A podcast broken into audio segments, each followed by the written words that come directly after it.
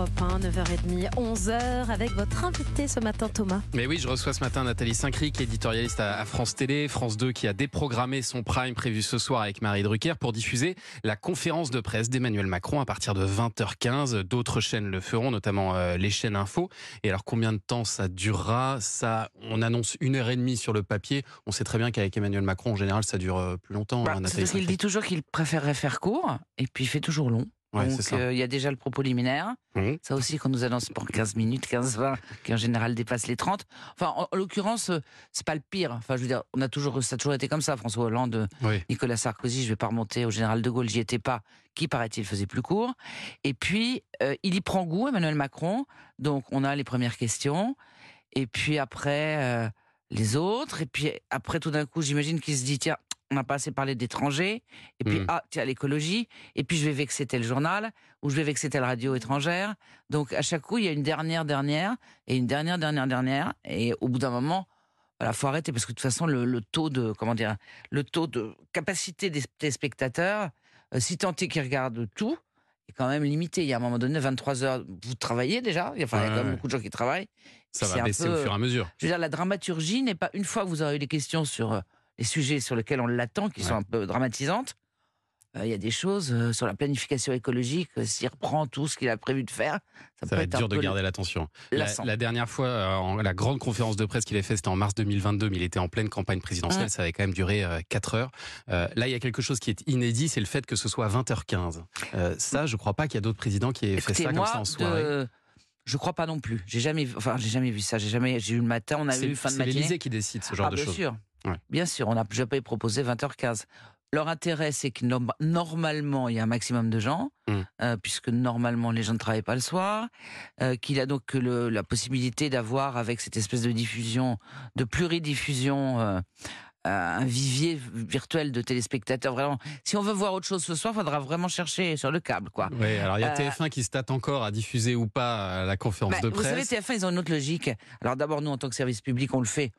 On l'a toujours fait avec tout le monde, donc c'est pas une histoire de, de servilité vis-à-vis du pouvoir. C'est juste parce que c'est notre boulot. Mhm, Après, TF1, ils ont un enjeu de publicitaire c'est qui est quand même complexe. C'est-à-dire que leur pub, nous, on n'a plus de pub après 20 heures, donc de toute façon, le problème est réglé. Euh, eux, ils en ont, et effectivement, l'arbitrage. C'est la demi-heure la plus importante, là, entre Exactement, 20h30 et l'arbitrage 21h. entre ce que leur demande probablement l'Élysée et ce qu'ils veulent faire doit être assez, euh, assez dur. Donc Ah, pour que vous pensez que l'Élysée pousse TF1 à diffuser cette conférence bah, de presse? attendez, oui. C'est pas a- que je pense, c'est que je pense que la logique de l'Élysée, mais si je travaillais à l'Élysée, je ferais la même chose. Ouais. La tendance, c'est d'essayer d'être regardé par le plus de gens possible et de penser d'avoir un petit, un petit journal et de profiter ce moment de toute façon où même ceux qui mettent un vrai programme, ça commence vers 21h, pour essayer d'avoir au moins Mm. trois quarts d'heure vous avez un maximum de gens. Donc c'est c'est de bonne guerre. Et pourquoi ce choix de la conférence de presse, euh, Nathalie Saint-Cric, plutôt qu'une allocution ou qu'une interview télé? attendez, Les allocutions, il y en a eu. hein, Ouais. Parce que franchement, euh, alors il y a une partie de- d'allocutions qui était totalement logique. J'entends par là, au moment du Covid, où ça se prêtait plus à une espèce d'expression solennelle pour rassurer les gens. Mais au bout d'un moment, euh, sans vouloir être désagréable, on n'est pas dans un pays, euh, comment dire, je vais pas vexer aucun pays au monde, mais où vous avez le président qui apparaît à la télé à 20h et qui parle sans qu'on l'interrompe Mm. ou qu'on lui pose des questions. C'est quand même extrêmement frustrant et c'est pas très démocratique. Donc il y a eu beaucoup d'allocutions. Euh, il y a eu quelques émissions avec des journalistes, qui n'est pas forcément ce que le chef de c'est l'État à vous dernièrement. préfère. ouais. c'est à vous, effectivement. Et là, c'est une formule, il en a fait deux. Une sur l'Europe, qui, n'a pas laissé euh, d'immenses souvenirs. Euh, une autre, ensuite, euh, au moment des Gilets jaunes. Ouais. Et là, probablement, alors on nous avait annoncé cette espèce de ren- rencontre avec les Français, avec la nation. Je Ça en pense que fait c'est partie. un- ça en fait partie. Et c'est une façon, si vous voulez, de couvrir tout. Le- les sujets, il peut pas parler une heure et demie non-stop en enchaînant, Et- et puis aussi de poser quand même, d'avoir la possibilité via les journalistes de répondre aux Français à pas mal de Et questions. alors comment ça se passe justement? Est-ce que les thèmes sont convenus à l'avance euh, avec euh, il y a un ordre, il y a un ordre, et puis après l'ordre saute, si vous voulez. C'est qu'au début, les Mais choses il y a sont un ordre entre journalistes ou un ordre qui est convenu avec l'Élysée Non.